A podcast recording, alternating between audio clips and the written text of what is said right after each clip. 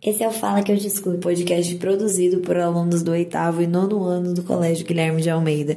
Aqui você vai escutar a opinião de jovens incríveis e brilhantes sobre assuntos que eles mesmos escolheram. Tá esperando o quê? Bora lá! Ah, então a gente pode começando de como era antes das revoluções, que o homem tinha que fazer tudo, trabalho braçal e artesanatos, essas coisas. Antes da Revolução Industrial, como era tudo manufaturado, né, você não tinha a utilização de máquinas no processo de fabricação, as pessoas consumiam muito menos, porque tinha muito menos produtos para vender. Uma, da, uma das principais motivações da Revolução Industrial é produzir mais, para vender mais e ter mais lucro. E antigamente também era mais difícil é, ter sobra né, de coisa para vender. Então eles meio que produziam só para eles o que eles precisavam, sem ter tantas sobras. É verdade, a produção para o autoconsumo ela era mais comum na época, né? Hoje em dia é como se cada um trabalhasse num setor produzindo para todo mundo. Então, um cara trabalha trabalha dando aula, e o outro trabalha fazendo batata chips, e o outro trabalha fazendo Coca-Cola, e aí no fim todo mundo compra dos produtos que cada um produz. Ninguém produz todos os produtos necessários para você mesmo hoje em dia.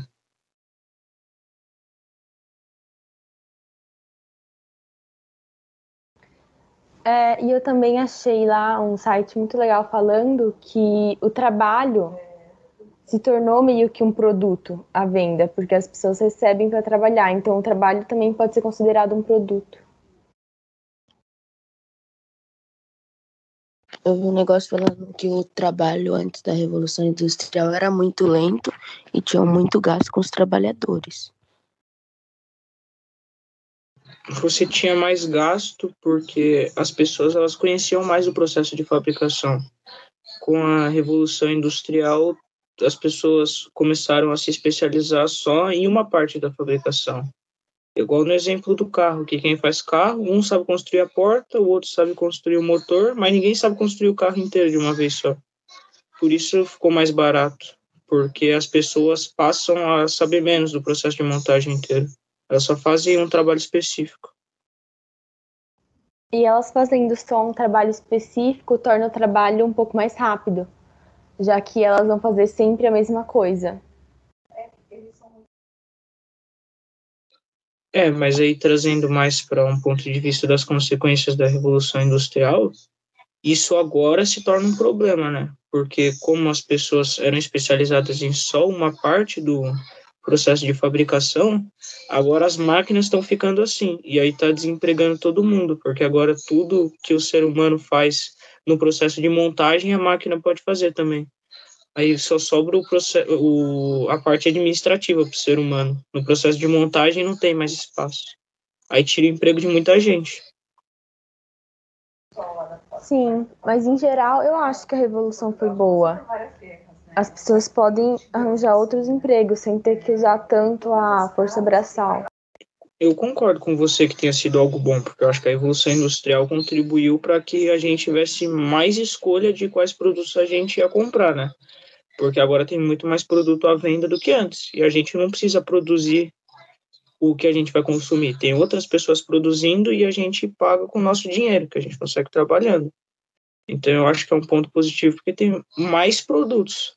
Só que essa produção de mais produtos, querendo cada vez mais lucro e produzir mais, as, tem pontos negativos também, que você falou, por exemplo, dos problemas para o meio ambiente que isso traz.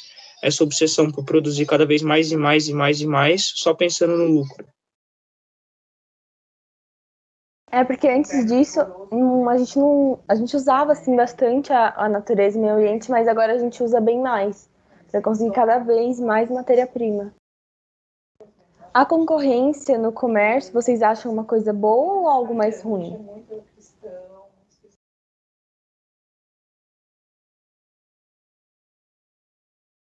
Eu acho que é algo bom, porque aí uma pessoa, uma pessoa só não vai ter o controle de um mercado inteiro. aí faz com que o, o, as pessoas tentem fazer os produtos com melhor qualidade e também com preços mais acessíveis. Eu acho que agora a gente já pode falar sobre a primeira revolução industrial, né? Eu acho que acabou muitos assuntos de antes.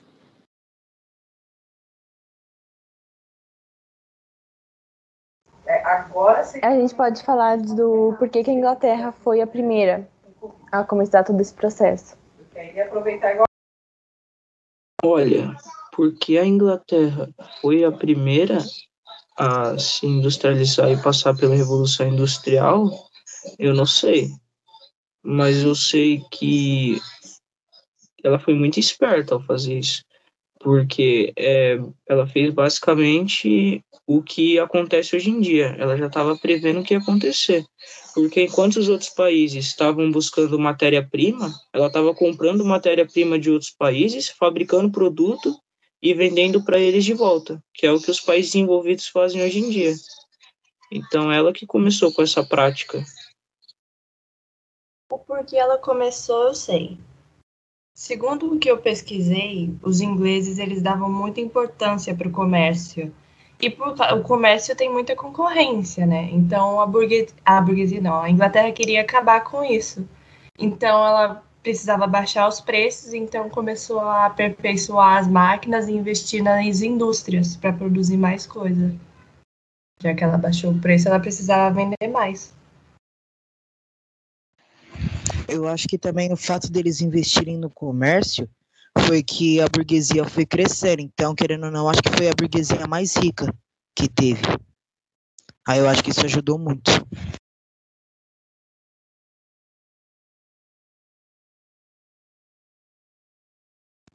Lá eles tinham também mão de obra barata e abundante.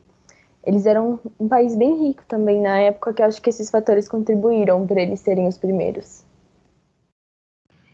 Sim, a mão de obra veio da, do êxodo rural também que estava tendo. Tinha muitas pessoas saindo dos campos para as cidades. Ela também foi a primeira porque ela tinha localização perto dos mares. E assim facilitava os mercados é, marinhos.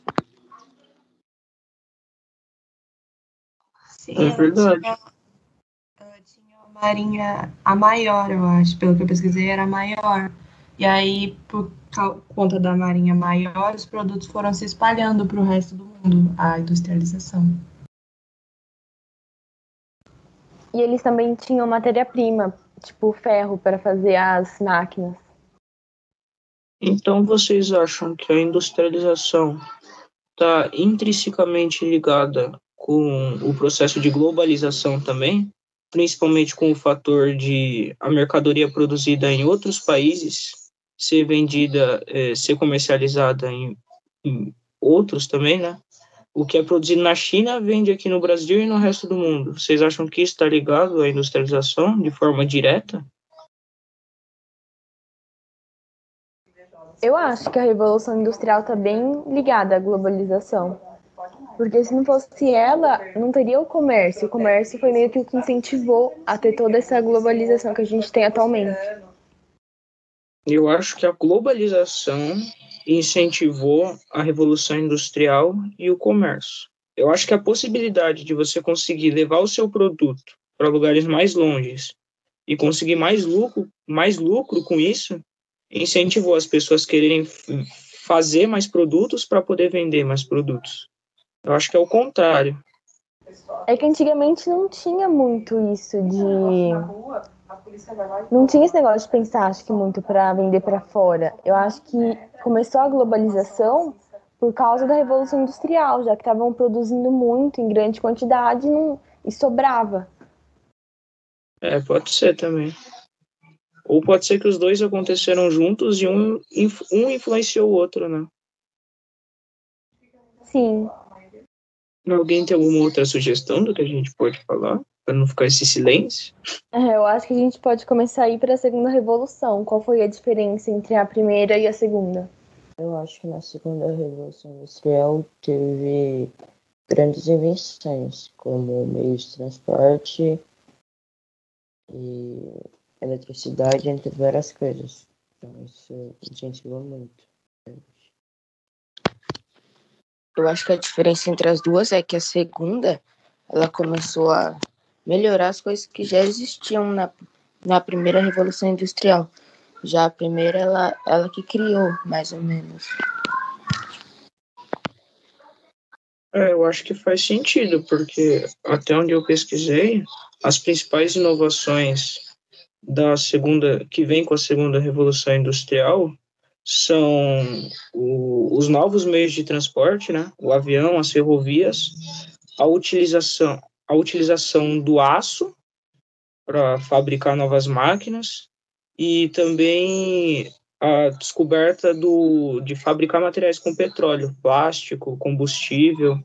Então, acho que está ligado a essas coisas, de melhorar o maquinário e o transporte, para conseguir fazer mais e conseguir vender mais.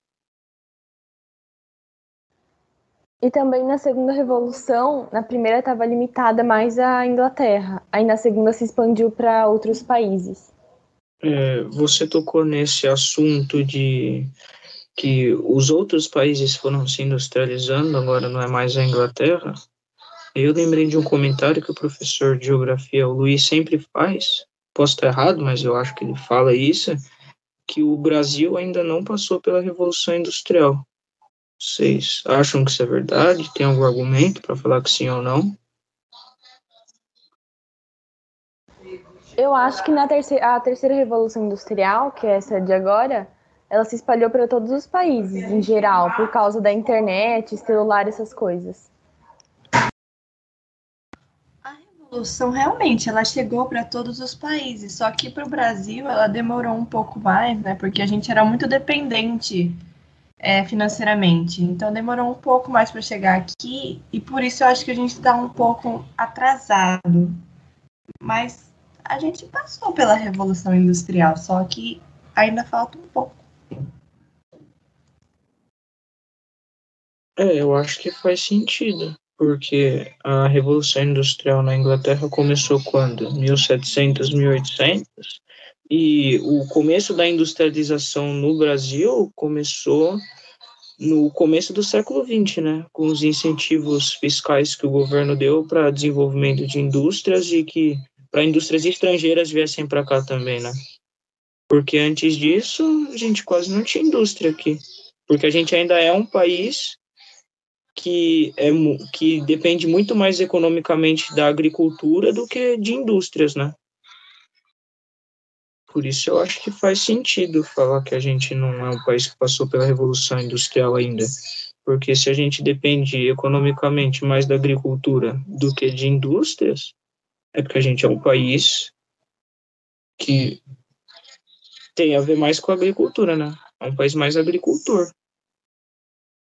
E a, e a população. É, eu acho que o Brasil é um país subdesenvolvido e industrializado. Faz parte dos, dos BRICS, né? Então eu acho que ele é industrializado. Tanto até que ele está num patamar mais elevado entre os subdesenvolvidos. Então, mas o que o Gabriel falou faz sentido, porque parando para pensar, realmente a gente depende mais da agricultura do que das indústrias, porque a maioria das indústrias que tem aqui no Brasil não são originárias aqui do Brasil, são de outros lugares, sabe?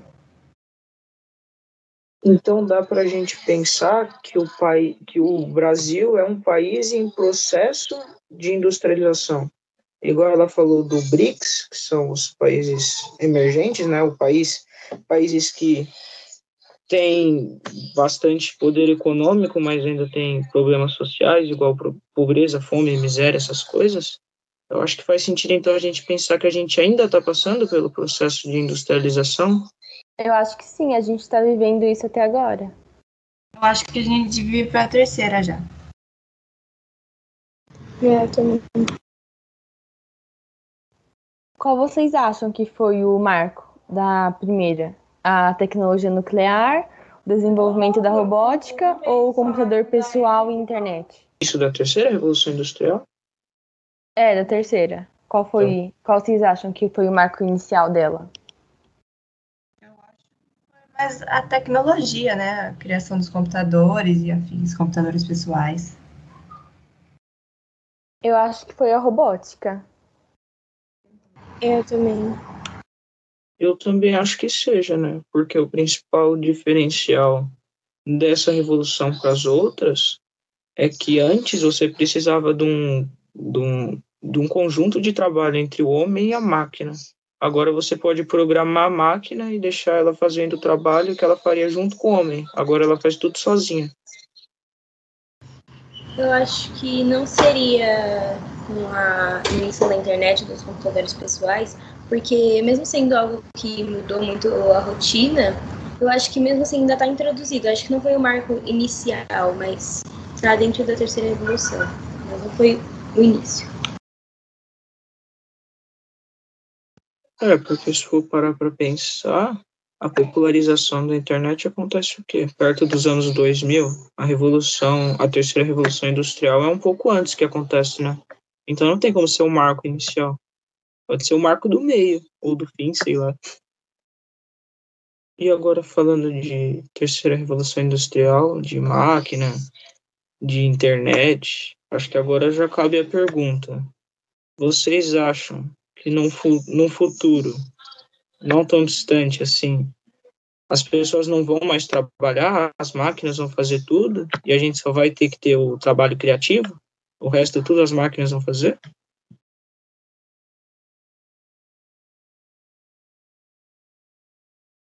Eu acho que depende muito do setor que a gente vai estar tá falando. acho que nas indústrias, sim, vai ser a maioria tudo máquinas. Mas outros setores mais criativos, como você disse, vai ter que ser a gente.